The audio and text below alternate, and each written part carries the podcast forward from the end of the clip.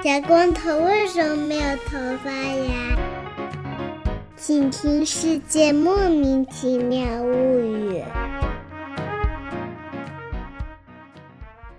欢迎收听《世界莫名其妙物语》，一档介绍世界中莫名其妙知识的女子相声节目。我是见谁都好为人师的见识，我是站台上听相声的捧哏演员姚柱儿，我是今天要结婚的企鹅师傅。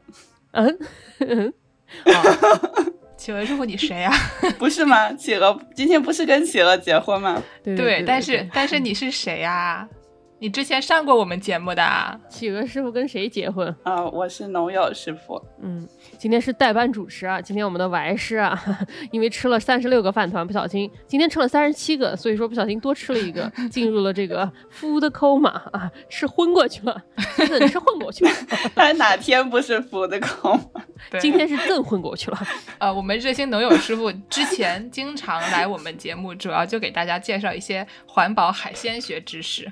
之前介绍过一些关于什么鳗鱼啊、水母啊，然后还有什么的。我记得还有一样海鲜，植物园不是海鲜，植物园，植物园，植物园，那不是海鲜啊。反正介绍过很多跟环保和海鲜学有关的知识。今天也虽然企鹅它也不能算是一种海鲜，但是 反正是在海里面生活的，不能算是一种海鲜，也是一种海鲜。但是它吃海鲜呀，嗯。那我们今天主要就是跟这个呃企鹅来结婚，但是在跟企鹅结婚之前，我们要跟大家解释一下啊，上周节目因为就是突然出现了一个奇怪的番外，因为我们本来要更早跟企鹅结婚，但是企鹅逃婚了。企鹅为什么逃婚了呢？让这个农友师傅给大家介绍一下。呃，就是我们最近在进行一些施工。就是我们有一些呃保护项目，然后它需要种植一些东西，然后这个种植的东西呢，本来是上周二要种植的，结果上周二说苗没有运到，所以只能改成周三种植，然后就变成周三种植挤占了我们的录音时间，结果呢，周三种植的时候运来的苗是错的，然后反正就是。只要一旦施工，就一定会有状况，呃，所以就是这几天每天都有运错苗，然后今天早上六点多，我同事还跟我说，呃，又有一批苗没有运到。所以你们你们都需要什么苗啊？呃，因为我们想种一些，就是呃一些跟本土的野生植物同种的这个植物，因为我们。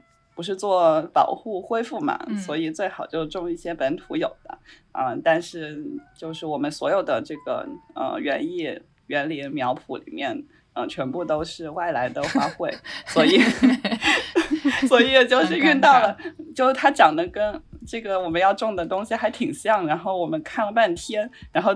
那个都种一半了，然后发现有一棵开花的，发现哎，这棵的花长得不对，哎呀，怎么会这样？然后就发现不是我们要的那种，所以之前种下去的要掏出来吗？再还给他们？还好我们种的量非常小，就还行，好 就算了是吗？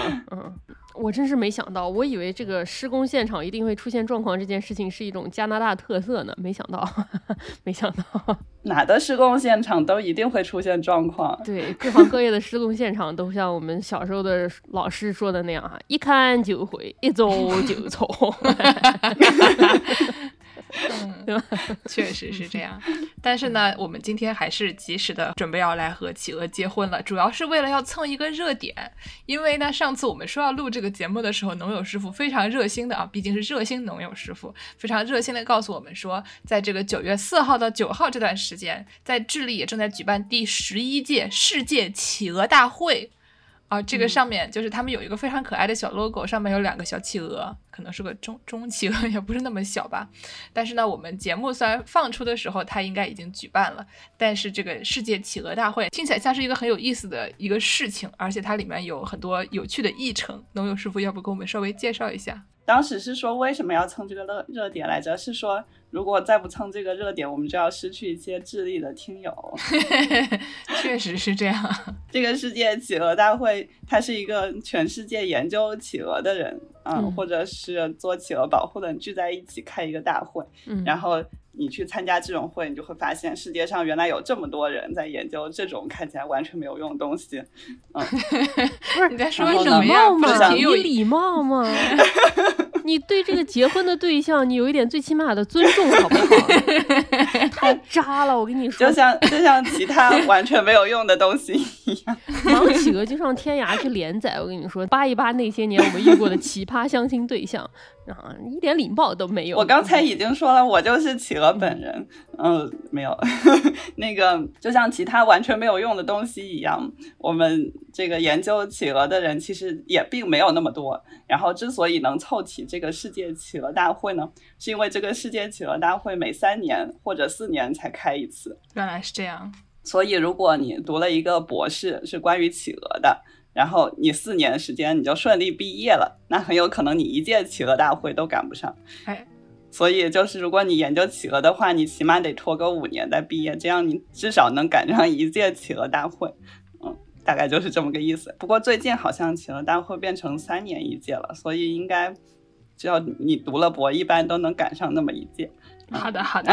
而且吧，这个研究生物的朋友，对吧？大家都懂。就经常就是呃，研究了三年，发现自己那个辛辛苦苦养的那一批海蛎啊，被那个农民吃掉了啊之类的。对，研研究的对象发现它两年才繁殖一次，然后你这个。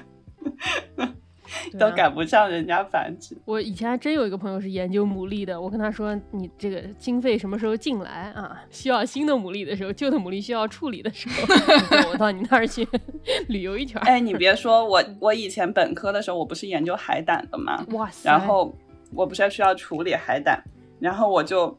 因为那个海胆的可食部分我是不要的，我只要那不能吃的部分。然后我就找了一个特别喜欢吃海胆的人来帮我处理海胆，是不是很有效？他就他就勤勤恳恳的帮我把所有海胆都剖了，然后他就心满意足的回去了。太可惜了，我我当时不是你的好朋友。对对对。那这个企鹅大会具体都搞些什么呢？嗯。今年的企鹅大会是这样的，它的这个议程好不容易三年四年才搞一次啊，就是第一天它需要先是一些比较无聊的这个话题，首先是关于企鹅的基因的问题，然后是关于企鹅的这个呃微生物和它会得什么病的问题，嗯，然后是关于企鹅的病理学和毒理学的问题。就是说，其实跟牡蛎差不多。你研究牡蛎可能也是这几样，然后，然后研究牡蛎的话，你也要研究这个牡蛎里面富集了什么重金属啊之类的。嗯，然后它这个也是一样，就是研究企鹅身体里面的重金属是不是又变多了之类的。然后呢，第二天的议程是一整天都在研究这个企鹅吃啥，怎么吃，然后全天就是。叫做企鹅捕食的这个生态学，也就是企鹅吃啥怎么吃。我们一般说 foraging 是那个上森林里面去找一些什么蘑菇啊这种，森林里面寻找食物的这样的一个行为。对，就是在外面游荡捕食的这种感觉。然后其实像企鹅或者这些远洋鸟类，它们都是这么个感觉。然后第三天就是讲怎么保护企鹅的。然后可能会有一些这种保护组织来参会吧。我有一个问题，关于这个第三天的问题，他讲的大部分都是红宝企鹅，然后有的时候也会被翻译成汉堡企鹅。据据说农友师傅年轻的时候上中学的时候的外号叫汉堡企鹅，听起来非常的可爱。为什么智利地区他们这么着重于保护汉堡企鹅？是因为他们这里这种企鹅特别多吗？对，是因为这种企鹅分布在分布在智利，所以你看这一届的那个那个 logo 长得就像一个红宝企鹅一样。好的，嗯，就它应该是它应该是因为就是这一届在智利开，然后。这种企鹅就是分布在智利的比较多，所以当地的那些保护组织肯定都来参会了。嗯，农友师傅是老家在智利，这下我知道了。然后第四天讲的是这个企鹅的迁徙，然后包括了这个企鹅怎么迁徙的一些研究，还有你怎么去监测这个企鹅怎么迁徙的一些研究。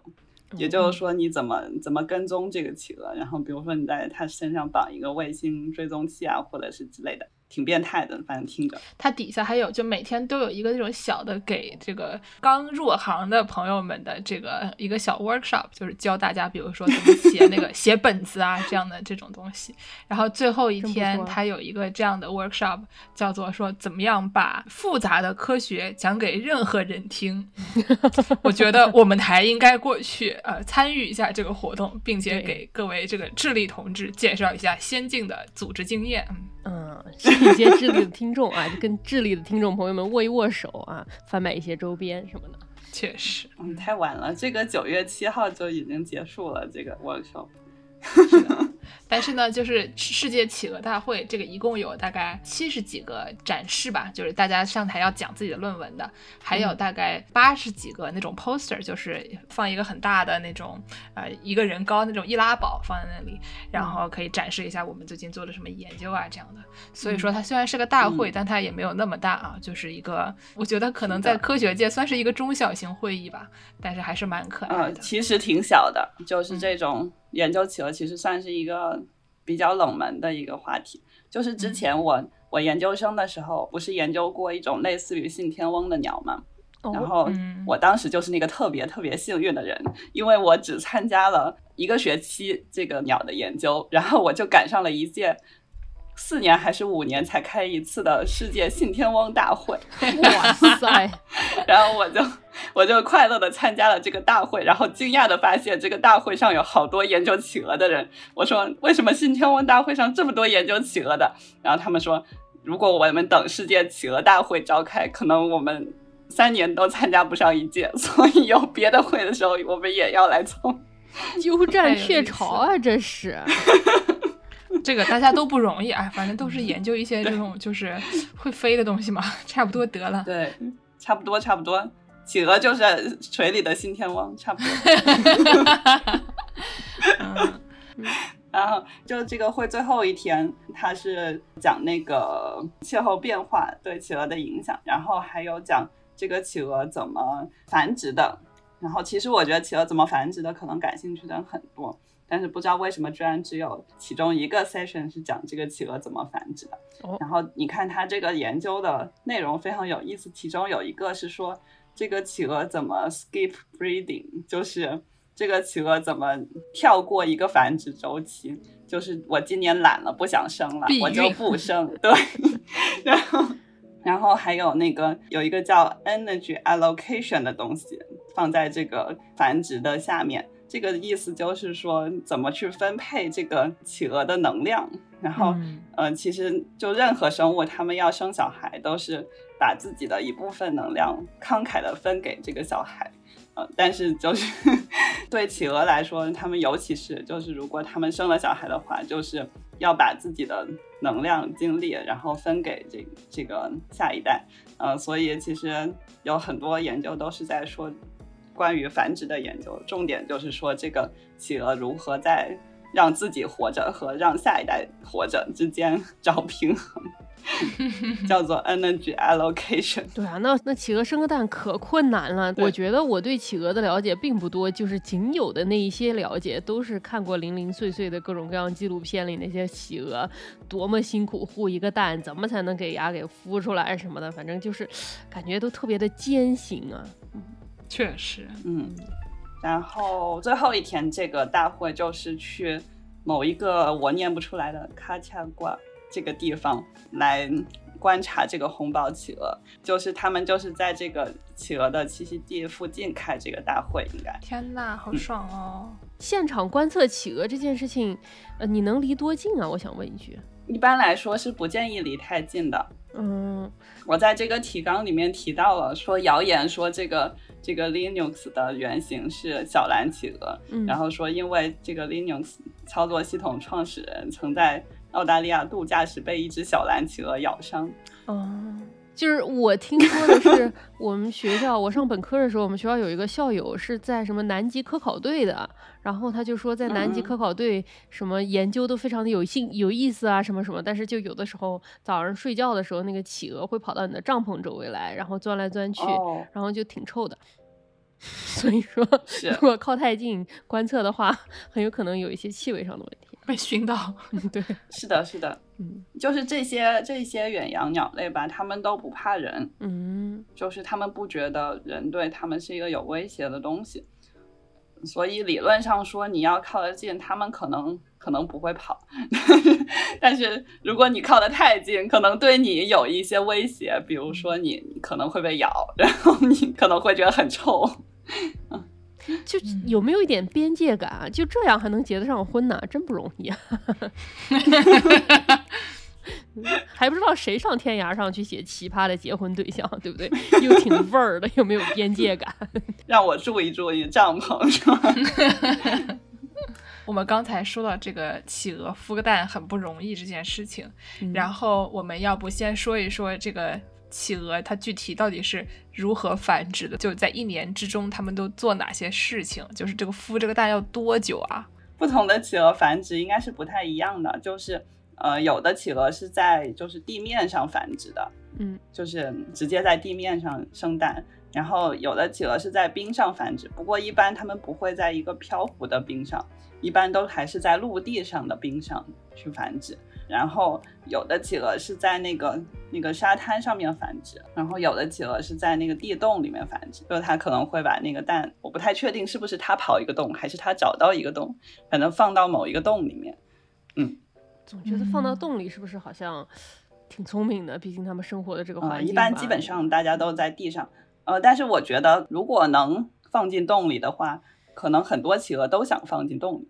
但是比如说你像你像帝企鹅，它可能在那个那个南极大陆上吧，它可能洞没有那么多，然后它有它的群体又比较大，所以可能大家就直接在地上。嗯就可能就是那种新生儿 ICU 的那种概念，就是你没办法去那个产房里生，你只好在走道上生。哎呦，所以它这个生完了以后要孵多久啊？比如说帝企鹅，嗯、不同的企鹅也不太一样，但是一般都有个呃一个月几个月的。哇，几个月可还行？然后比如说大家比较熟悉的这个帝企鹅嘛，帝企鹅他们家一般就是一般就是雌企鹅生蛋啊，这个有点废话，一般是雌企鹅一生蛋，般就是。雌企鹅生蛋，然后因为它们生蛋就是挺耗费能量的，嗯然后生完蛋以后呢，这个雌企鹅就非常饿。然后它们生蛋是在陆地上生嘛？你有没有注意到，所有的企鹅基本上都在陆地上面生蛋？对，但是嗯企鹅吃啥？哦，吃鱼就企鹅吃的是海鲜，嗯所以 所以它要吃东西，它就必须要跑到海里去吃东西。哎呀，然后那个像比如说帝企鹅，它繁殖的时候，它的这个因为它是比如说四月份繁殖嘛，然后它要到它这个下蛋的地方，它可能就已经走了一百公里了。然后哎呀呀因为它呀呀呀！那个他这个四月份这个季节，那个海冰的那个距离它的陆地可能之间就有一百公里。他就得穿过这些冰，然后到这个陆地的这个冰面上，他就已经走了一百公里了。比我上班还远。是啊，开车都一个多小时呢。他就下了个蛋在那，然后下了个蛋在那之后，这个雌企鹅就说：“我得赶紧去吃东西。”然后他就赶紧跑了，然后就剩下一个雄企鹅在那边孵蛋。一般来说是这样，嗯，就如果是一雌一雄这样一对的话，那他过去要多久啊？他这个一去一回可能就俩月过去了，就 不是不是，这是一种新的那种抛弃弃子去钓鱼的概念吗？抛夫弃鹅吧，抛夫弃子去钓鱼，没错。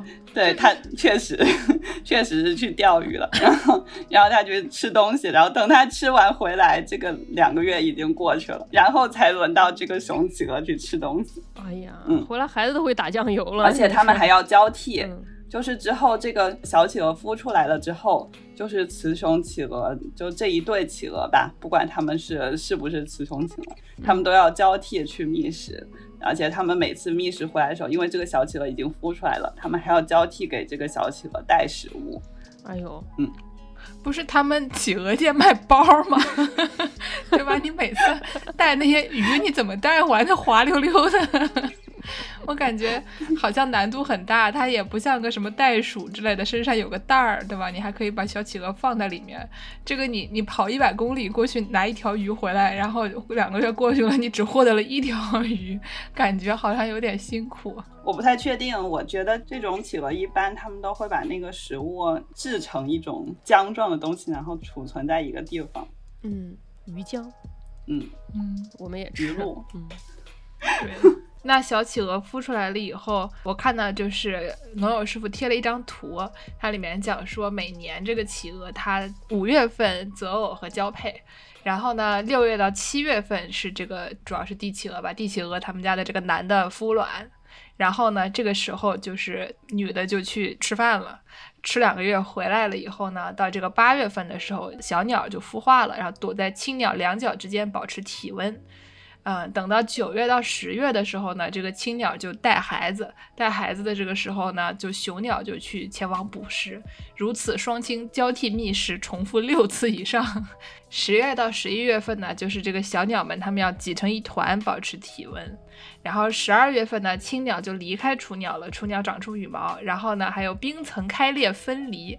等到一月到三月的时候，大家就去找饭吃，摄取食物。四月份就再走六十到一百公里返回栖息地，真能走啊！嗯，简单的说就是他们必须得在这个陆地上繁殖，但是他们必须在海里面获取食物。嗯，而且他们获取食物的时候不能离这个海冰太远，所以基本上他们就是在冰层开裂分离的这个夏季去获取食物。然后他们就钻到那个海冰底下去找东西吃，然后完了以后，他们又起来往他们的繁殖地走。但就在他们往繁殖地走的那个过程中，那个那个海冰就越来越厚，越来越多。然后，然后，所以最后他们他们那个那个等到雌企鹅要去觅食的时候，他们就又需要走个一百多公里才能到他们的觅食地。原来是这样。我我有一个问题，这个。图里面它有那个企鹅走路的画面啊，但是很有意思的是，它有点像是那种从那个四肢着地的人变成直立的人的那种效果图一样。这个企鹅 它一开始走着走着，然后就开始肚子浮在那个冰面上，开始往前滑。就这个让我想到在那个最近一季的那个塞尔达里面，你可以拿一块冻肉放在你的那个呃叫什么来，放在你的盾上面，然后这样就你可以滑得很快。就很多人就是做这个事儿，我就让我想到。那个塞尔达里的冻肉，就所以说企鹅因为走路不是会晃嘛，所以它们滑起来是会更快，是吗？嗯，对，企鹅来说应该是滑起来比较省力吧，我觉得。就 就是毕竟它们的两个脚也不是为走路设计的。嗯，等会儿我们可以给大家介绍一下关于就是企鹅走路有多消耗能量这件事情，好像是挺费劲儿的。我经常看到什么一群企鹅，大家都在同一个地方跌倒，并且都爬不起来。嗯，我我想问一句啊，关于这个孵小鸟，它是一胎只能孵一个是吧？嗯，不同的企鹅不一样，有的企鹅是一胎一个，有的一胎两个，一般都不会太多。就是像这种超高繁殖投入的 这种鸟，它们一胎不能生太多。喂不起呀，穷人家的孩子。怪不得我们人类现在都不生孩子了，还是有一定的道理的。是啊，你繁殖投入越高，你就越不想生。企鹅其实也是这样的，就他们有时候就生了一年，他们就不想生了，然后他们第二年就空过去。就在外面觅食，快乐游玩，就就不 嘛，对吧？企鹅又不虽然就是很多异性恋企鹅他们不想生娃，但是还是有很多同性恋企鹅不能生娃，但仍然很想生娃。就是之前有一个挺有名的 gay drama，是这个荷兰的有一家企鹅动物园，就有一家动物园里面的企鹅，他们就是有一对 gay couple，有两个男的，他们很想要一个小孩，然后呢，他就偷走了隔壁一对 lesbian couple 一对拉拉的蛋。不是拉拉咋生出来的蛋啊？等一下，拉拉的蛋是没有拉拉想要生蛋有很多办法呀。企鹅又不用上户口，所以企鹅不需要合法。他们只要随便找一个雄企鹅，对吧？他们就可以。而且那两个拉拉的蛋是一个没有受精的蛋，所以男企鹅们他们拿了一个别人没有受精蛋，所以孵不出来，相当于拿了一个石头，然后就就有点白捡了。而且呢，就是当时就是有那个新闻就爆出来，就是把他们挂出来，就是公开处刑，说你们怎么可以偷人家的蛋呢？然后这篇文章叫做 There's drama。in the queer penguin community，在那个怎么说 LGBTQ 企鹅界也有一些这个非常 drama、非常这个戏剧化的事情。哎。然后呢，就是还有一个类似的故事，就是在悉尼的海洋水族馆里面也有两个男企鹅。他们呢一开始就是企鹅在水族馆里面越来越多了以后，大家就开始琢磨就企鹅的这些各种生活习性啊什么的。然后呢，他们就发现说，哦，企鹅好像很喜欢搞同性恋，因为就本来他们就以为这个大部分的企鹅可能都是就就是一男一女的，结果呢就老有一些这种。两个小小男企鹅，哎，玩着玩着啊，牵牵手啊，贴贴，然后抱抱，就很开心。然后呢，那个他们就各种拍照片，然后发糖，在他们的推特上面发糖。然后以至于有一天，这两个企鹅他们就开始一起去找石头，然后造自己的家了。然后找着找着呢，他们就开始就是找一个石头回来，就觉得这是我们家的蛋，然后要开始孵了。然后就是动物园的工作人员一看就说：“你们是不是有点可怜？孵一个石头也孵不出什么东西来。”所以呢，动物园的工作人员就开始干预。他们就发现有一对异性恋企鹅一锅生了两个蛋，然后呢就觉得他们对吧带娃也挺辛苦的，然后他们就把其中的一个蛋啊擅自给了这一对男同性恋。我不晓得异性恋企鹅的心情如何，好不容易生出双胞胎来，结果被人家偷走了一个，就是咋说呢？不是养不了，拿出去领养也是养不起，对吧？嗯。所以呢，就是这两个男同性恋，而且他们之前因为工作人员已经对他们进行了一些长时间的观察，发现他们在孵石头这件事情上还是非常耐心的。所以呢，他们就把这个蛋给了这两个男企鹅来孵，然后呢，他们就还是很成功的把它孵出来了。然后呢，就是说每天喂它十次，冷的时候就把它藏在肚皮下面，一点都不让它冻着，是不是还是挺好的？你想想，要是这一对他们生了一个双胞胎，然后他们要是在野外的话，他们可能是养不起的。对啊，就他们是在水族馆，所以他们可能能养得起。但如果是在野外的话，他们可能就养不起，可能就得靠旁边哪里冒出来一对同性恋，对吧？帮他们养。对，就是那个农友师傅非常喜欢的一句话，叫叫什么来着？Make kings, not babies。这玩意儿中文应该叫啥？就是不婚不育乱认家属。对这个，我们推荐周围的各位不想生孩子的朋友们都去乱认家属，还，变成别人的小姨，对吧？就是这样，这个我们的下一代就有很每一个小朋友都能得到很多，就有很多小姨。对对，说到这个动物园里的这个企鹅结婚，让我想到我特别喜爱的那个 Park and Rex，就是特别喜爱的这个情景喜剧《公园与休憩》里面这个女主，她是一个本地的管这种公园的这个公务员，他们那样动物园里面也有两只男企鹅，就是在一起了，然后她就觉得这件事儿特别可爱，于是她就给这两个男企鹅。主持了一个这两个男企鹅的婚礼吧，好像是，然后就成为突然就成为本地的这个同性恋 icon，就是什么把他的脸打印下来，打印成超大，然后挂在那种 gay bar 里面，所有人都给他搞一个超大的蛋糕什么的，然后最后就引起了他在他这个剧的设定是在印第安纳嘛，然后印第安纳这个民风还是相对比较保守一点的，于是就引起了本地的热议，然后大家叫他什么辞职啊什么的，然后他就非常生气，最后选择了没有辞职，并且把这两只企企鹅开车送到了呃隔壁州的这个爱荷华州去，因为爱荷华州 同性恋是可以结婚的。哦，但是这个它的原型应该就是我们刚才讲的，说这个悉尼水族馆里面这个 Sven 和 Magic，然后他们俩就是悉尼的水族馆，因为就发现他们俩呃感情非常好，而且他们后来养了二胎，就是后来又有多出来的蛋就给他们了，所以他们一共养了两个小孩。然后我刚刚就是上网搜索他们俩的这个婚礼。现场，然后看到有人就在底下问说说。这俩企鹅还在一起吗？就已经完全变成那种 celebrity news，变成了那种明星新闻的那种感觉。八卦小报是吧？明星新闻，哎呦，前后鼻音太难了。那个企鹅是可以在一起蛮长时间的，同性的也可以在一起蛮长时间，就很多年。我想问大家有没有想过，为什么发现的所有的企鹅同性恋都是在水族馆里面发现的？因为其他地方离太远了，而且臭，不能。靠近闻，不是其他地方也有很多研究企鹅的，是这样的，就是其实，在其他地方也有，呃，但是可能人们不会特别在意这件事情。就我觉得是因为人的人的关系，就因为人太在意这个性别问题了。嗯，呃，就是野外的话，企鹅有可能自己都不知道对方是男的女的。因为其实雌企鹅跟雄企鹅在野外看起来。呃，就是对大部分的企鹅来说，这两个性别长得一模一样，就 就是就在野外不会有什么区别。如果你在野外观测企鹅，你见到一对，你不会去想这是一只雌，一只雄的，还是两只雌的，还是两只雄，就所以在在野外，除非你就是特地这两只企鹅都是你采过血样的，然后你测量过的，你知道它是雌的雄的，然后你给它环制了，你才知道这一对是不是同性恋。呃，所以就是在野外也有人研究这个，但如果你不是专门研究这个，你在野外观测企鹅，你不会去想这一对是不是同性的。嗯，所以我觉得是是人的问题，就是人在水族馆里面特地要把每一只的性别都给测出来，然后太特别关注这个事情。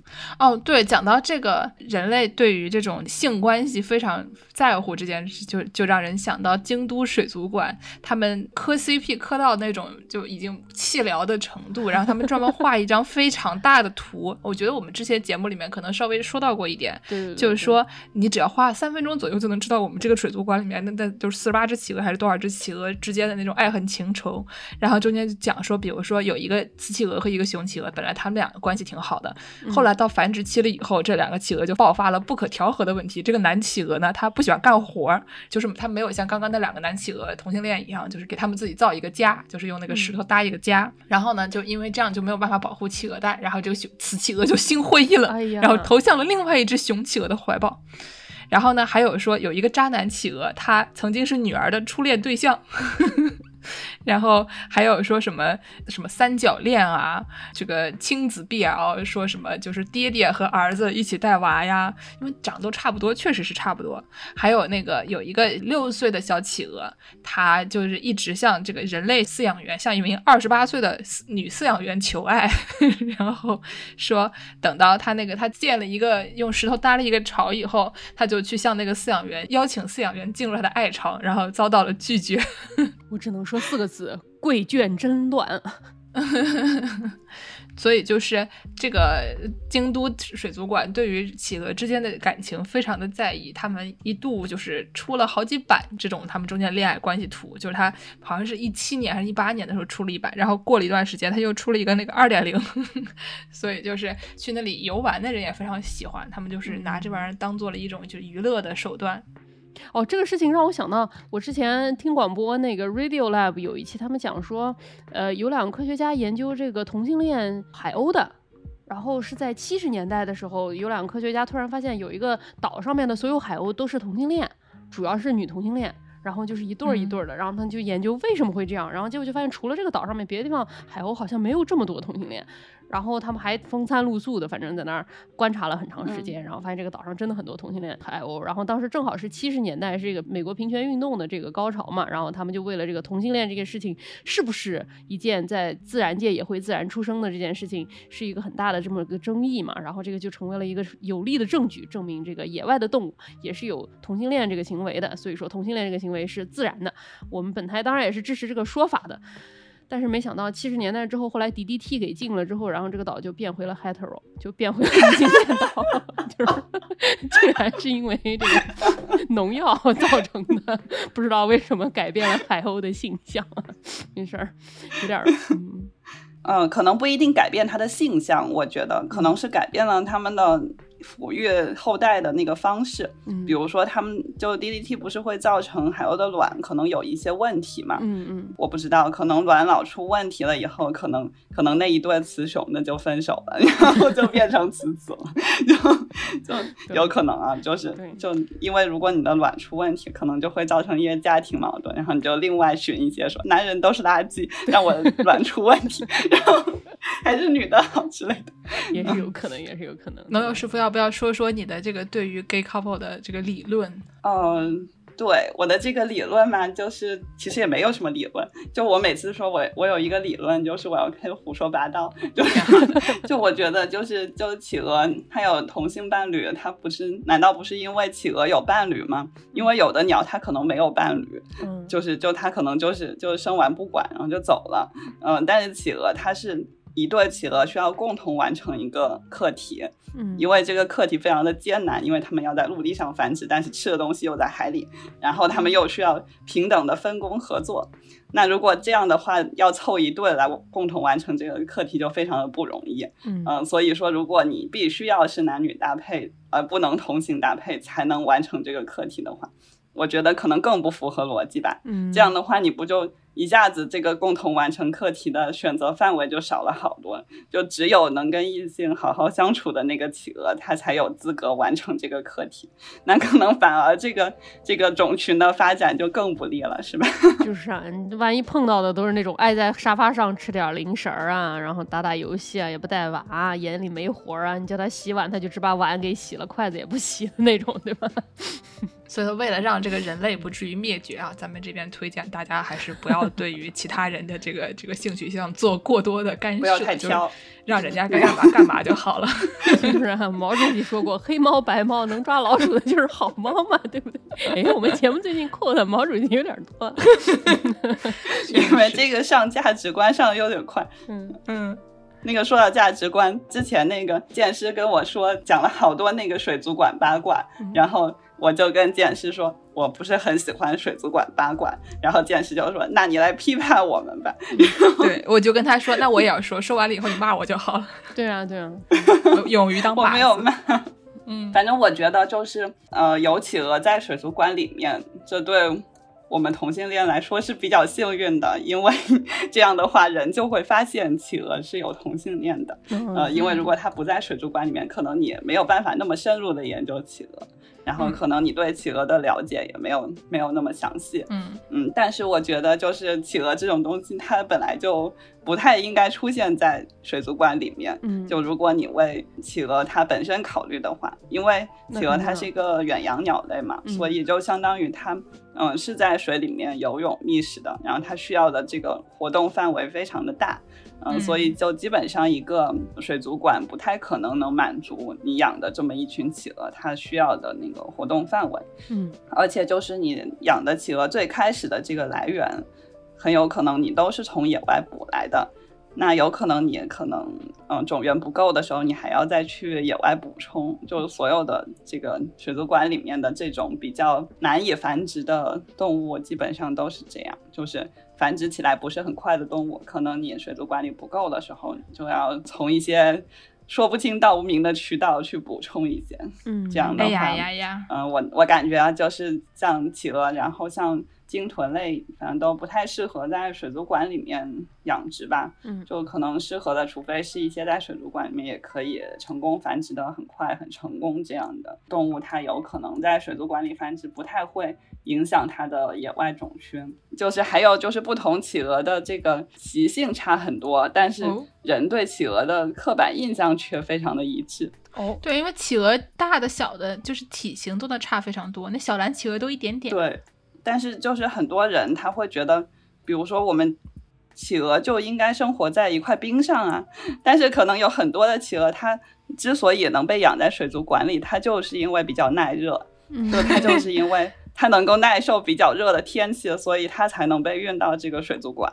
然后到了水族馆以后，人就说：“哎，企鹅应该生活在冰上啊。”然后就把它放在一块冰上面，让它溜冰，然后那个企鹅就冷死了。做个人吧，你们。所以说，这个世界企鹅大会还是要多开、勤开、啊，不然的话呢，这些在开水族馆的人都不知道把企鹅放在哪里啊，这个事情还是不太好的。要多带这些人去这个咔嚓瓜 看红宝企鹅，体会一下人家企鹅都是怎么活的。补充一些知识嘛，对不对？嗯，刚才我们讲到说，人类对于企鹅有很多的刻板印象。嗯，然后呢，其中一个刻板印象就是企鹅长得真可爱，我觉得这也不是很刻板，这还还算是挺可有爱的嘛，对吧？有一些正确的，对。嗯但是呢，就是呃，大家喜欢用企鹅作为自己的 logo，大部分的这些呢，其实他们都用的是同一种企鹅。就是我发现啊，我问了一圈，发现好像嗯很多的以企鹅作为 logo 形象的这些品牌，他们都喜欢用一个那种配色比较不那么复杂的企鹅，叫做那个阿德利企鹅，然后作为他们的这个 logo 的原初形象，因为它就是那种头是黑的，身子是白的，就没有长得很复杂。有的企鹅呢，比如说帝企鹅，它上面得带一些那种花纹的条条线那样的东西，然后那你画起来可能就比较麻烦。像世界企鹅大会的这个 logo，它上面还有粉红色的小眼睛，这个整体来讲都需要你更多的设计。然后呢，就大家都比较喜欢用这个阿德利企鹅。现在你路上随便抓一个人，你叫他想一下企鹅这个东西它长什么样，在大家脑海里出现的这个 archetype 就是这个非常经典的这个企企鹅形象，就是一个像熊猫一样的配色，对吧？这个四肢是黑色的，然后只有肚皮这一块是白的。嗯嗯，我觉得爱用企鹅做 logo 和爱用熊猫做 logo 挺一致的。就是都是因为企鹅是黑白的，然后熊猫是黑白的，这样印 logo 的时候比较省钱。对，而且黑白还有个问题，它没有什么色差，对吧？搞设计的朋友都知道，这个色差搞出来有的时候很难说。不然每次印 logo 的时候都要跟那个都要跟乙方 battle 说，你看你这个把我们这个地企鹅的金色印的不太对，这样就不太好。那讲到这个，我们就要提一个 Linux 的企鹅，就是那个系统，就是 Linux，它的 logo 是一个企鹅。最开始呢，据说是他们的这个创始人叫 Linus Torvalds 这个人亲自敲定的。然后，因为他们很多不同的员工都提出了一些的这个头脑风暴，然后呢，有有一个人他就就是提出了企鹅，大家觉得挺好的，然后他们的老板觉得也挺好的，所以呢，他们就给他们那个企鹅起名叫 Tux，就是呃来自澳大利亚的一个企鹅。刚才农友师傅说，这位朋友呢，据说他有一次在堪培拉旅行的时候，他参观了一处专门展示企鹅的城市动物园，然后有一个企鹅就咬了他一口，所以这段经历让他产生了对企鹅的浓厚的热情。我们不禁对这个人的那什么产生了一些怀疑，就就我有太多的问题。这是什么 Peter Parker 蜘蛛侠类型的这么一个故事？被咬了之后突然痴迷上了企鹅。哦，不过这个企鹅叫 Tux，是不是因为它这个配色像那个燕尾服啊？是挺像的。你看那小蓝企鹅的照片。他也是那个 Torvalds Unix 的简写，就是他这个人的名字叫 Torvalds，然后他这个人发明的这个系统，就是反正就是跟他也有一些关系吧。嗯，他可能有多种的意思，穿的确实是像燕尾服，但是呢，就有人提出了不同的意见，说这个企鹅到底是个什么品种？就有的人觉得是那种阿德利企鹅，有的人就说它是一个那个尖鸟，就甚至都不是企鹅的一个一个小鸟，叫 Blue-footed booby，然后。这个小企鹅长得非常可爱，它有两个那个大大的、有点圆乎乎的、长得像枫叶一样的那个蹼，但它是蓝色的。这就是一个那种，如果你用它做 logo 的话，就老要跟这个品牌方扯皮，说我这个脚用的是 Tiffany Blue，你不能给我用那个绿的。就是 Tiffany 每生产一件产品，就有一只布比失去脚脚，就。大家还是不要用这个哦。我在这儿要扮演一下我还是啊，今天我还是在昏迷，我要扮演一下我还是啊。在我看来，这个脚比 Tiffany 的这个蓝好像要更蓝一点，Tiffany 比它要稍微更绿一点的。扮演一下挑刺的这个 非常讲究的我还是。对，太讲究了。还有还有谣言说是小蓝企鹅，但是总之就是都是这种偏偏蓝的这个小动物。嗯，嗯这个谣言说是小蓝企鹅的原因，是因为这个小蓝企鹅在澳洲有分布，然后并且就是在澳大利亚有几个地方可以，就是有观光区可以去观察到这个小蓝企鹅。就在澳洲的朋友可以试一试啊！真的爱咬吗？这个小蓝企鹅？我觉得肯定是这个这个人的他的操作有问题。对啊，怎么能怪企鹅呢？对不对？比如 说在在展示企鹅的动物园，他把手伸过去了，那个企鹅才才会咬他。就是啊，企鹅咬人怎么能是企鹅的问题呢？对，据说小蓝企鹅生性胆小。可能因为胆小，所以会咬你，就是觉得你对它产生了威胁。就那个小蓝企鹅，它它特别小，它可能高度可能只有三十多厘米，就是你想，就是可能跟我的这个手机架，可能还没有我的这个手机架高。对，所以就大家众所周知，越小的狗越凶，所以就是一般话最多的、最闹腾的，都是些什么吉娃娃呀、博美啊这样的小狗啊。如果你家养了一个那种体型很大的牧羊犬类的东西，它们一般就是那种非常冷静的看着你，因为反正它，反正你打不过它。嗯，那个据说是可能是布比或者是小蓝企鹅。然后呢，因为 Linux 用了这个企鹅，就是。腾讯的这个 QQ 最开始要选吉祥物的时候，腾讯它本来叫做 OICQ 中文网络寻呼机。就是当年它还是一个用寻呼机的时代，因为在这个之前有一个用企鹅 logo 的东西叫做 Linux，并且有一个别的网站叫做 ICQ，对吧？嗯嗯，哎呀，我们就不细说了，这是什么古代的回忆，对吧？都是姥姥小时候的一些回忆。因为它它是一个寻呼机，它其实是很 make sense 的，因为就是它的这个 ICQ，它是。I C Q，我找你，然后的简写就就是用这个字母的简写。然后呢，这个寻呼机的这东西，也就是找人用的嘛。所以最开始 Q Q 发明出来的时候，它也是为了。我们就不说它是抄袭啊，借鉴他人已经发明的东西，然后呢，就是说作为一个寻呼机，都是一种致敬，都是一种致敬。但是呢，就最开始他开始的时候就说这个这个寻呼机它不一定能能干到哪一年，对吧？哎呦，挺会啊！所以呢，就觉得说我们就不用一个寻呼机作为 logo 吧，还好没用。于是他们就开始找哎，其他别人都用过什么呀？然后发现哦，Linux 用的这个企鹅不错。所以他们就就用上了这个企鹅，嗯，但是其实配色也不是很简单，因为他们这个企鹅的嘴 是黄的，用了一个红色，一个黄色，而且还带了一个红围巾。就是你们这个企鹅到底是怕热还是怕冷啊？很难评。他那个第一版那个小企鹅长得是还是挺像这个，还是致敬的比较厉害的。这个后面的这个原物流球的，我们现在看到的这一版就已经跟原版完全没什么没什么关系了啊。嗯，对，反正这个是二零零一年的时候啊。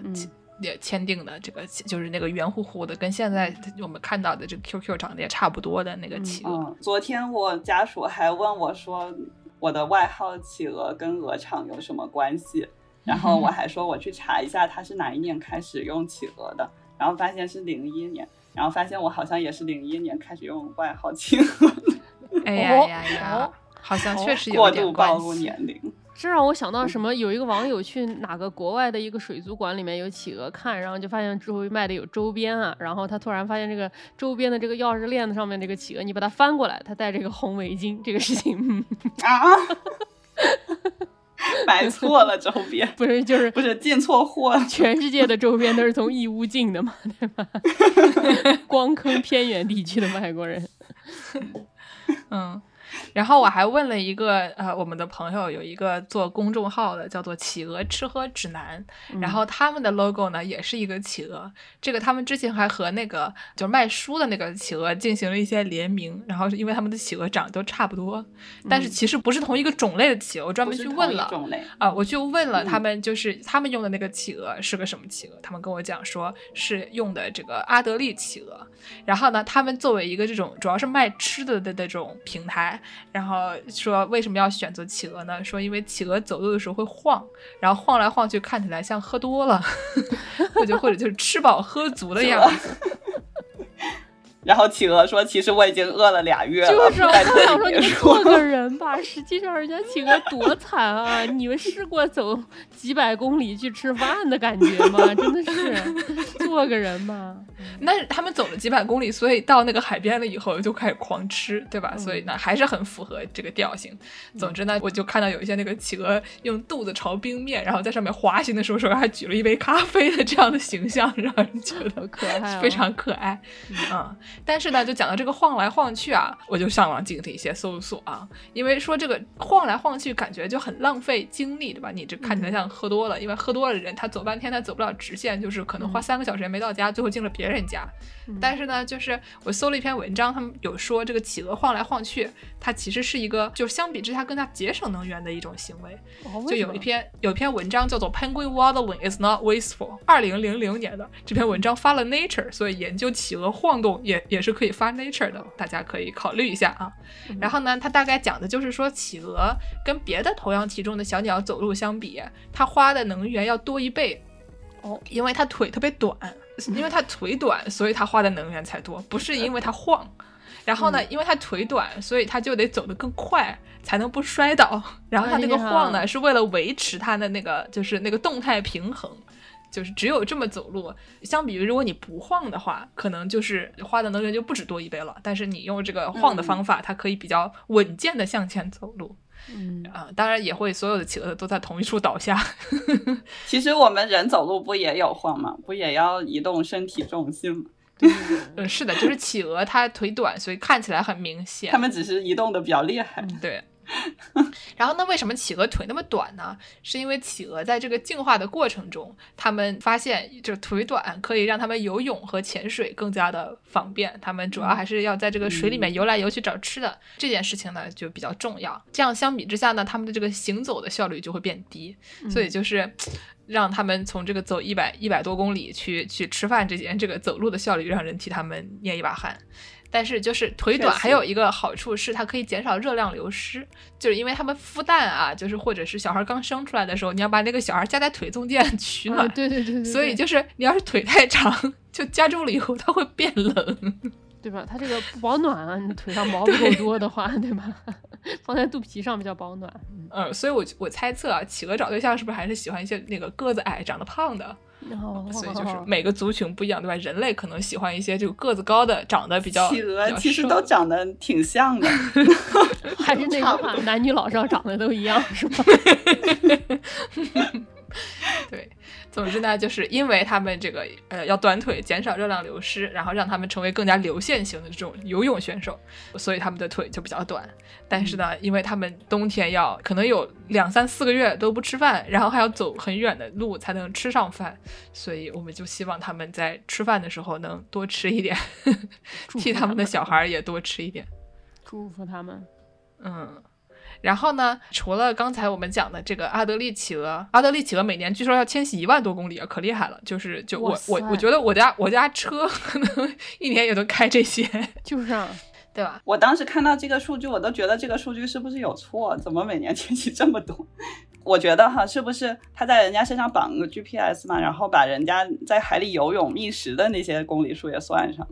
就也算成迁徙了，这样加起来可能有一万多公里，就跟一个车不停的在开一样。嗯，你在海里觅食嘛，嗯，可能可能没有迁徙那么多。总之，它一年要要移动这些距离，我觉得也是非常的可观了。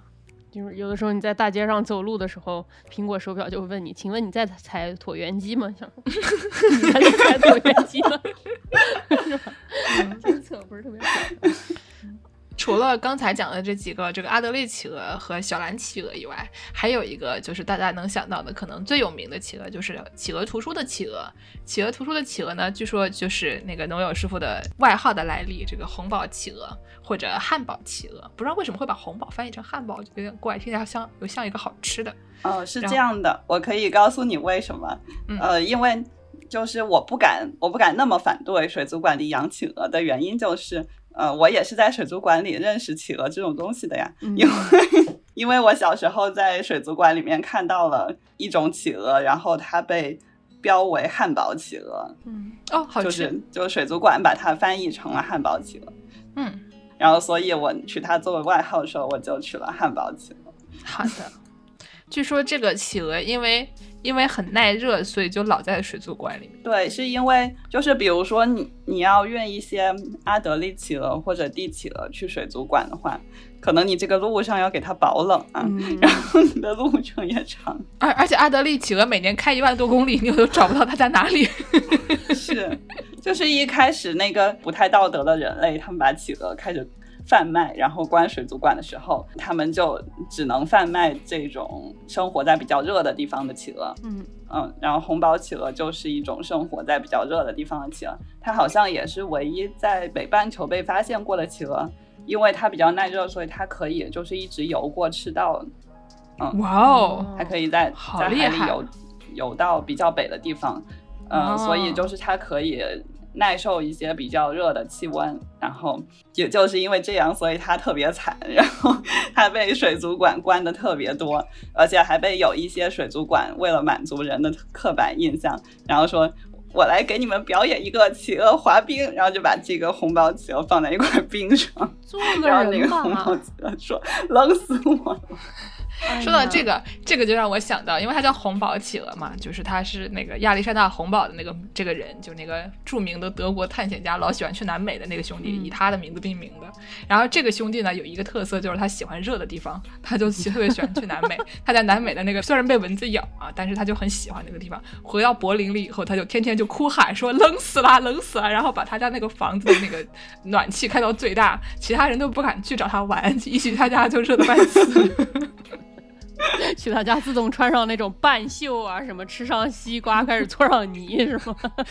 三温所以我觉得红宝和和红宝企鹅确实是有一些共性的。对就，哎，我不知道我小时候为什么要为什么要选企鹅来做这个外号，然后但反正我看到了企鹅之后，我就觉得这个东西跟我特别像，然后我就自我认同为企鹅，然后就以企鹅为第一人称来写作文，写了好长一段时间。就是我的我的那个作文里面开头都是我是一只汉堡企鹅，然后再开始再开始叙述后面的事情。好可爱爱呀 这是什么中二历史？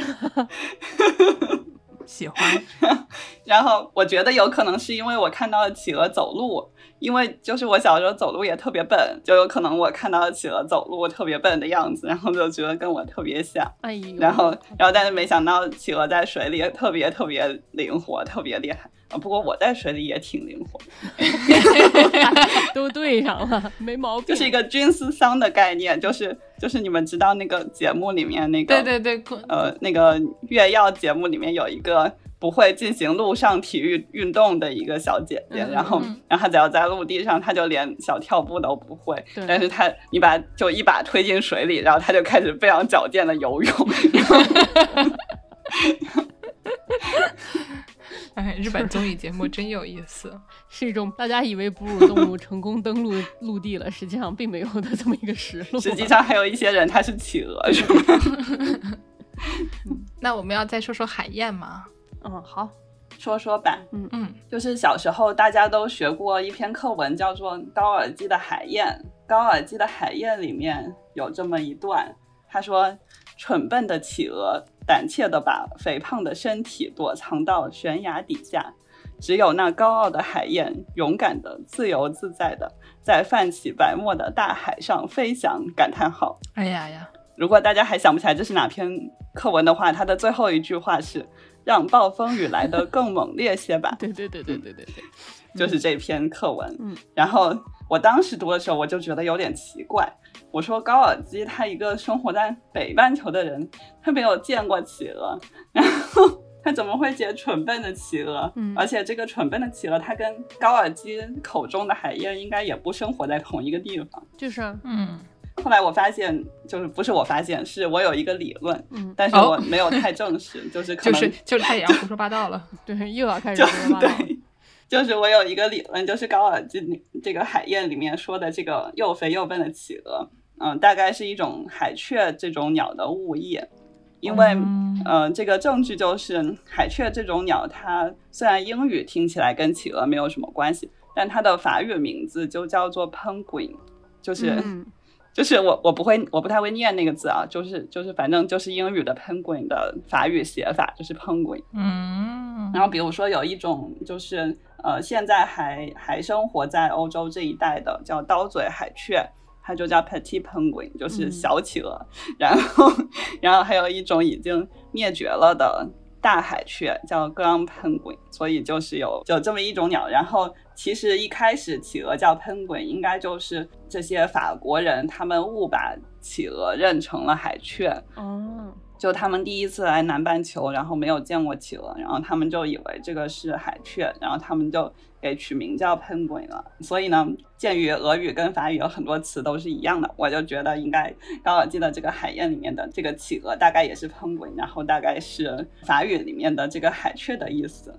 嗯，嗯所以应该是现在还存在在北半球的这种鸟，叫做刀嘴海雀，可能。还有一个说法是说，这个潘贵可能是一个也是就大海雀，但是这个已经灭绝了嗯，嗯，大海雀已经灭绝了，就是在高尔金的时候就已经灭绝了。啊那他肯定也没见过。嗯，就是就像海雀这些远洋鸟类吧，它其实跟企鹅确实有点像，就是它就它跟企鹅一样都不怕人，嗯就它们都是在海上待惯了的，就可能不觉得人是一个威胁，所以可能大海雀就被捕猎的比较厉害，然后就就先灭绝了。嗯懂了懂了。在这里，我给大家介绍一个这个呃加拿大的这个 特产啊，我一直很想去看一看，就是有一种海雀，它它其实它也是海雀科的，但是它是这个海鹰属的，有一种叫做北极海鹰。哦这个东西是一个在加拿大有一个省叫做呃纽芬兰和拉布拉多，我一直觉得这个这个省盛产狗狗啊，又叫纽芬兰又叫拉布拉多。然后在这个拉布拉多这个岛上面就有这个大西洋海雀，这个鸟长得就非常的厉害，它有一个特别亮的那种亮橙色的小嘴儿，像一个螃蟹钳子一样的这么一个形状，然后嘴角也是亮黄的。我来给大家发一张照片儿，它是这个叫做 puffin 的这个东西嘛，英文叫 Puffin，对大家好喜欢 puffin 嗯的，，然后我我刚才查了一下这个东西的法语维基页面，嗯然后然后它其中有一句话就是跟其他的喷滚一样，就是就是它在它在法语里面也是被归为喷滚这一类的。哎呀呀呀，据说也是蠢蠢的，然后走路的时候晃晃的，然后并且不是很怕人啊，这个挺可爱的。这个小鸟非常可爱但是，它的眼睛像个纽扣一样，是一个黑色的，旁边有一圈橘黄色，然后在旁边又有一点黑色的那种，就是像一个装饰品一样。它的嗯喙也是橘黄色和黑色混在一起的，有点像那种，你就觉得它它不是真的喙，它是一个嘴套。对对对嗯，这个旁边还有一一点点黄色的，这是啥呢？反正就是整个小鸟儿长得都非常像一个玩具一样，像一个就非常像人类人类设计的，因为长得过于的可爱了。对对对对，所以说大家可以去看一看。然后这个 puffin 有一个特别可爱的，就是这个小的 puffin 叫做 puffling。哎呀呀呀！对，如果有条件的朋友们可以去这个拉布拉多、纽芬兰去看一眼 这个鸟。那接下来我们就讲一些保护生物学议题吧。就是呃，要讲这个，首先应该讲一下，复习一下我们企鹅是怎么吃东西的。嗯然后这个企鹅它其实在水下的时候是非常矫健的嘛，就是大家知道那个海燕它是在海面上飞的，嗯然后那个企鹅它其实应该是在水底下飞的，嗯，就它它其实跟海燕非常的像，然后说海燕它其实也是繁殖地是在陆地上，嗯然后它需要在海面上去飞行，然后觅食。就是像这种远洋鸟类呢，它一般都是一到了海里，它的那个身体的体重它就开始蹭蹭的往上涨，就是、啊就是因为到了海里，它就它就能吃上东西了，然后它的体重就开始、就开始涨了。对对对，然后它的体力条就一直在上升 那种，然后，然后一旦到了陆地上开始孵蛋，然后或者是在进行一些繁殖相关的事情，然后它在陆地上没有办法吃到东西，所以它的体力条就开始往下掉，然后一些非常熟悉的这么一个情况啊，对吧？对，谁又不是呢？然后就是不管是企鹅还是海燕嘛，它们都是需要在在海面上嗯、呃来进行一些这个觅食的活动。然后对于企鹅来说呢，它们就是在海面以下来进行这个觅食的活动。嗯嗯然后它们这个成年企鹅的羽毛是非常防水的，嗯然后它可以在呃水底下就是形成一个流线型，然后就像那些鸟在空中飞一样，它们就在水底下飞，然后飞得特别快，而且就是它可以就潜水也特别厉害。对，然后比如说以这个帝企鹅为例的话，它是可以闭气一个小时，然后潜水最深可以潜到五百米，我去，然后对。这也太厉害了吧！是，然后这个这个潜水就给帝企鹅一个很大的优势，就是它可以吃到别人吃不到的东西。因为就是企鹅，它喜欢吃的这个磷虾这一类的嗯海鲜，它们是生活在这个海滨的附近，对，然后特别是聚集在这个海滨的底下，嗯就是海滨的正下方。比如说我们人类要去捕鱼的话，我们就是钓鱼，不太可能直接钻到那个海冰的正下方去去抓鱼。嗯然后或者是其他的一些海鸟，它们可能也，比如说如果如果像信天翁之类的，它们可能没办法潜水游泳那么久，它们就嗯吃不到那个海冰正下方的那些鱼和磷虾。但是对企鹅来说的话，它就是专攻这个海冰底下这一片的这个这个磷虾呀、鱼类啊什么的。嗯，憋气嗯时间又长，在冰底下也不害怕。对，所以就是有一个刚才我说这个企鹅大会里面嗯专门有一天就是研究这个气候变化的，嗯、其实就是因为气候变化对很多企鹅有很大的影响，嗯比如说你这个气候变暖的话，这个南极的海冰消失了，嗯，那你这个企鹅专攻的这一块觅食地也就消失了嘛，它就呃没有办法再钻到海冰底下去觅食了，有可能是被其他的动物先吃了，让它吃不上饭，呃，或者是这个磷虾就不再聚集在这个这个海冰底下，呃，所以它们就没办法效率那么高的觅食。也有一些说法说，因为那个那个海冰嗯、呃消失了，那个本来帝企鹅宝宝它可以在海滨上面走一段时间再下水，嗯就是其实它从繁殖地到那个到海里，它要它要有一段时间，然后它再它再下水的。嗯，但有可能就是它走的走的一半，突然脚底下海冰没了，然后 然后这个时候它的它的羽毛还没有长成防水的，嗯，那它可能就就游的没有那么顺利。那我问一个问题啊，嗯，就是你本来说说它这个带娃的时候要走这个十几公里，现在冰化了，它会不会要走的距离反倒短一些？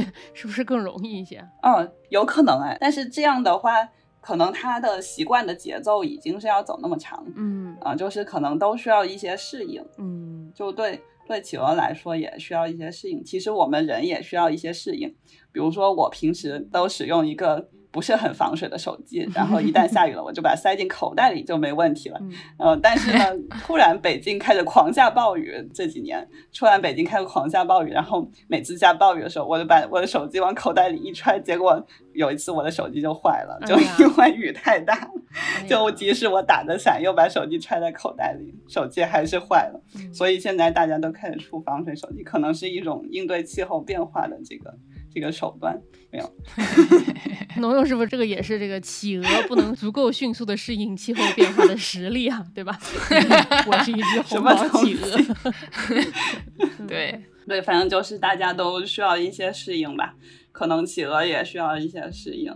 但是企鹅可能没有我们得到消息这么快，它可能想着说，哎，我还有五十公里才到呢，结果扑通它就要下水了，那可能那个那个企鹅宝宝还没有准备好。哎呀，嗯然后刚才说到这个这个对企鹅的影响，然后这个科学家就是是怎么知道有哪些企鹅它能受到影响的，啊是不是就可以讲科学家是怎么数企鹅的了？哎，可以，嗯，怎么数的呢？其实科学家非常努力的进行一些 企鹅的技术工作，嗯哦比，如说我们刚才就是大家都非常熟悉的讲它的繁殖行为的这个帝企鹅，对啊，帝企鹅其实科学家很早就开始在南极研究这个帝企鹅了。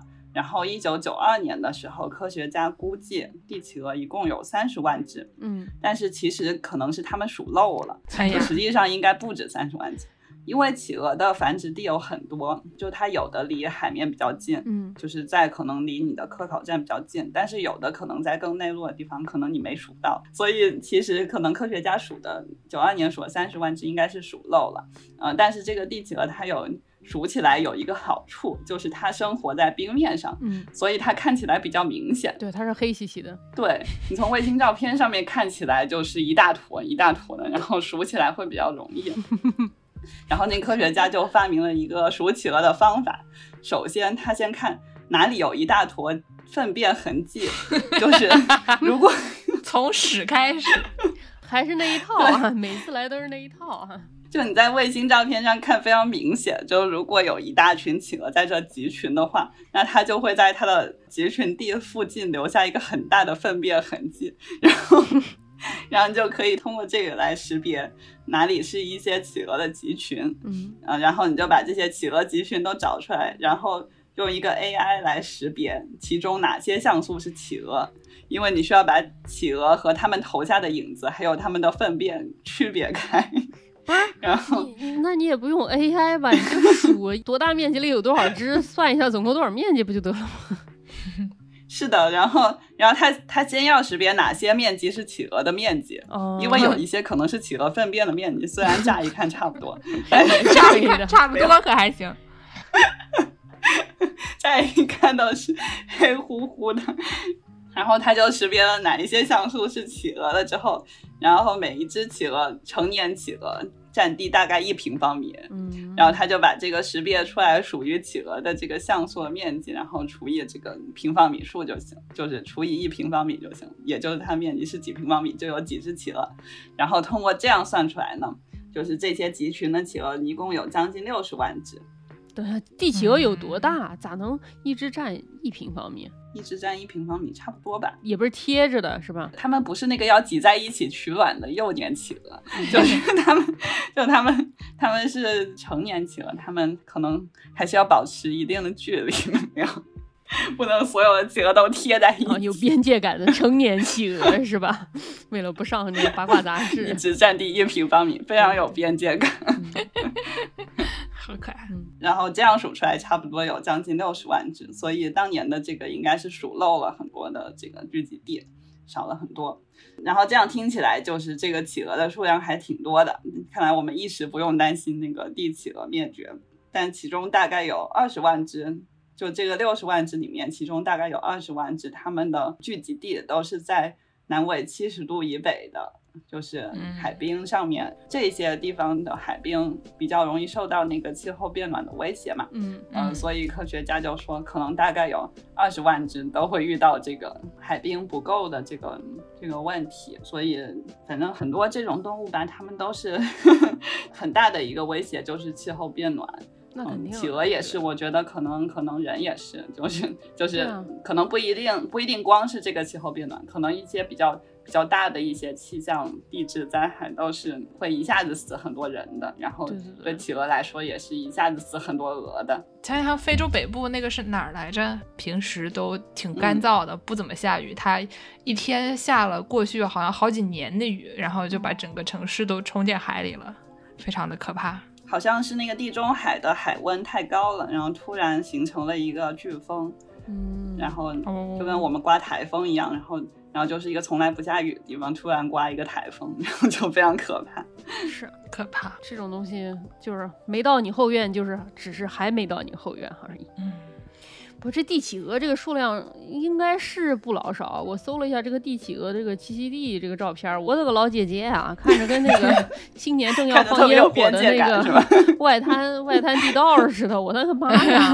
你看我发在 chat 里这图，我的个乖乖，十一去爬黄山一样的。我跟你说，这人山人海，人山人海。对，或者就什么 TFBOYS，什么阿拉西，就是办演唱会的时候的那种效果啊啊，五百五百办演唱会。我看这个照。片我确实觉得这个一平米可能还保守，就可能一平米不止一只 不可能啊！这个一平米，我觉得怎么也得有个五六只，挤的都都啥样了？这个就是啊，可能这这是那个在企鹅企鹅界有确实有一个五百在开演唱会啊，有一个 KK，然后平时他们可能不一定这么挤，这张照片正好拍的很挤。那我们节目最后。让农友师傅给我们推荐一些跟企鹅有一点点关系，可能也不一定有多大关系，但也是一番心意的这个呃影视和书籍作品。好的，给大家推荐两本书吧。嗯呃，一本叫《企鹅与其他海鸟》，它的英文叫《Penguins and Other Seabirds》，然后 可以在网上搜到这本书。然后这是一本非常可爱的小书，然后他大概会把。呃，每一种企鹅都用非常可爱的语言描述一小段。嗯，呃，比如说他介绍这个小蓝企鹅，就说在月光的照耀下结成东倒西歪的一小群，你推我让的穿过沙滩寻找自己的巢穴。嗯，然后在他们磕磕绊绊的回家途中，夜幕是他们的掩护，帮他们逃过了潜在捕食者的捕杀。哎，然后说，且不说有没有捕食者来袭，至少游客们想看看世界上最可爱的企鹅，正兴高采烈的暗中观察着，呃小蓝企鹅们毫不知情。你们觉得好可怕？对啊，报警了，幺幺零。他说的这个地点应该就是在澳大利亚和新西兰都有这个能观察小蓝企鹅的地方。然后就是游客可以去观察小蓝企鹅，大家可以在网上搜一搜。不要把手伸过去啊，会被咬的。对，不要把手没有。另外一本书叫《海鸟的哭泣》，副标题叫《人们看不到的鸟类爱情与生活》。呃，这本书我刚才为了确认，我打开看了一下，里面没有提到企鹅，但是它提到了很多种我们今天提到的其他的鸟，比如说。大海雀和表亲刀嘴海雀，然后信天翁，嗯，然后之类的，就这些其他的鸟类，它提到的比较多，嗯，然后我觉得企鹅四舍五入也是属于这些远洋鸟类的一种，所以看这些差不多也能也能了解一些企鹅的这个爱情和生活，所以大家可以看看这本《海鸟的哭泣》，然后推荐一个推荐一个影视推荐吧，有个关于企鹅的影视作品。叫做非典型少年，对对，就是就它实际上是关于一个自闭症人士的这个影视作品，但是这个患有自闭症人士他非常的喜欢企鹅，对，所以这个四舍五入它就是一个关于企鹅的作品。反正我是当做关于企鹅的作品来看的。这里面有很多关于企鹅的知识啊。这个小朋友经常就是他如果说遭受到一些刺激，然后突然就开始给你大段大段背诵关于企鹅的硬核知识哈，你就把那些都看一看，对吧？就是关于这个片儿的精华都在这儿。啊，我之前看了一点点，但是我还没有看到这个大段关于企鹅的知识，不如我再去看一下。哦，然后你可以看一下他谈恋爱的那个部分，就是这个这个自闭症人士，他后来交了一个小女朋友，然后然后他是怎么交上这个小女朋友的呢？就是他他对别人搭讪，然后然后他的搭讪用语是你喜欢哪种企鹅？嗯，然后然后对方愣了，然后这个自闭症人士就说。他说：“相比之下，我更喜欢企鹅，但鸡也是不错的鸟。”我觉得特别像我，没有。smooth 对吧？很会。对，我觉得我们节目就是一个非常自闭症友好的节目，就是我们里面我们在节目里面介绍的很多知识就很适合大家和这个自闭症人士搭讪的时候使用。虽然其实每个人都不一样，就是毕竟自闭症是一个光谱，从左到右有各种各样的类型，每个人点不太一样。你可能得遇到一个像我这种比较喜欢企鹅的，然后可能就会搭讪成功。不是这种东西。根据我的经验，你用来跟白人社交也是可以的。白人开始跟你说什么 NFL 啊，开始跟你说那个橄榄球什么球，你根本听不懂的时候，你就突然问他说你喜欢哪种企鹅？我跟你说，一定会把他打个措手不及。然后突然就开始，大家都开始看你，然后你你就开始记出这些非常多的这个企鹅之类的知识，很有用的。我我知道为什么我跟白人社交这么顺利了，是因为我是自闭症。然后我每次都不管别人什么气氛，我就开始滔滔不绝的讲解你喜欢哪种企鹅，嗯，然后这样别人就反而觉得我很厉害，是吗？对啊，对啊，对啊，都是可以的，真的，大家不妨试一试。如果说聊不来这个送孩子上哪个幼儿园这种话题，你不妨试一试搞一些这种没有人在乎的、没有人的、鸡也是一种不错的鸟，说不定还是有用的。对，不聊企鹅，聊聊鸡也是不错的鸟。你这么说下去，我们节目就变成一个很有用的节目了，那这可不行啊！要开始收费了，嗯 嗯，反正我看了这个影视作品之后，我的感想就是，就是你你要是喜欢企鹅的话呢，你就要大声说出来，这样你才会遇到更多喜欢企鹅的人。那肯定啊，对吧？哦，我有一首关于企鹅的巴斯克歌曲，你们想不想？太好了，那我们就放这个歌曲吧。它叫做 Pinguino Chiquilla，Pinguino Chiquilla 的意思就是小企鹅，就是，然后而且它里面这个企鹅长得好像 QQ 那个。那个企鹅呀，好可爱。Penguin, penguin, no, chicky, chicky 呀。Please, please, please, please, 贝拉朱莉亚。对不起，太怪了，突然开始唱起来。好好好，那我们结尾就给大家放一个这个巴斯克语童谣，叫做我也不会读，咱也不会读，咱也不会念。Penguin, no, chicky 呀。Penguin, no, chicky 呀。随便吧。呃，随便吧。简单来说就是，我喜欢企鹅，但是鸡也是不错的。对。那感谢大家收听《世界莫名其妙物语》，您可以在微信公众号、微博、豆瓣关注我们，也可以在爱发电平台和小宇宙平台给我们打赏。